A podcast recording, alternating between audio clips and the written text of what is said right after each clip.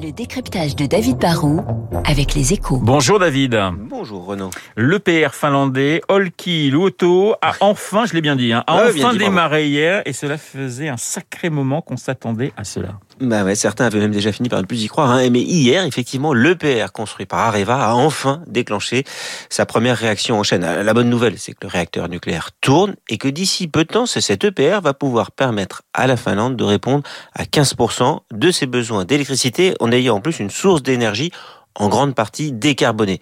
Bon, mais c'est un peu le, seul point positif parce qu'il faut être honnête. hein. Il faut aussi reconnaître que cet EPR, dont la construction a été lancée en 2005, est livré avec une bonne douzaine d'années de retard et un léger surcoût, hein, puisque le budget a plus que triplé, passant d'un peu moins de 3 milliards d'euros initialement prévus à presque 10.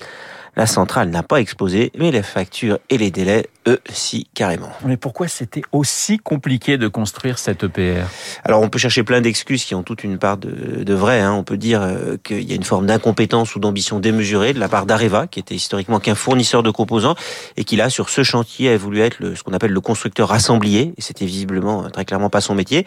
On peut aussi euh, dire que EDF, qui a construit un autre EPR en France, à Flamanville, hein, a du mal, et donc euh, bah, c'est tout simplement compliqué.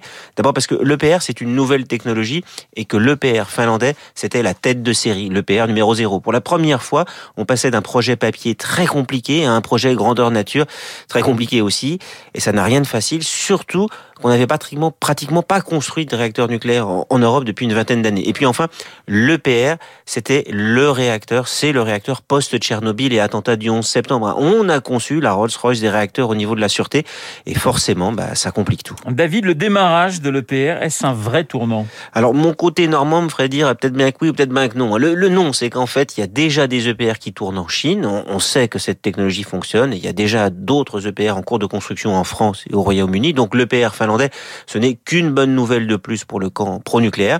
Mais c'est quand même une sacrée bonne nouvelle. Un, un- un peu comme le démarrage attendu de Flamanville en 2022 changera la donne. Une fois qu'un réacteur tourne, on peut toujours dire qu'il a coûté plus cher que prévu et qu'il a du retard. Mais l'argument porte moins que quand on peut dire que pour l'instant, on a dépensé des milliards pour rien. Personne ne va trop faire le, fier avec ce, démarrage, mais cela va un peu priver d'arguments le camp antinucléaire. Et en ce moment, quand on voit flamber le prix de l'électricité, on se dit qu'on on va avoir bien besoin dans les décennies qui viennent d'une dose de nucléaire, et donc on va avoir besoin de l'EPR. Il faut tout de même qu'on arrive à le construire plus vite et pour moins cher. On a essuyé les plates, mais EDF et ses partenaires doivent maintenant devenir plus professionnels. Le décryptage de David Barrault dans une petite une poignée de secondes, même le journal.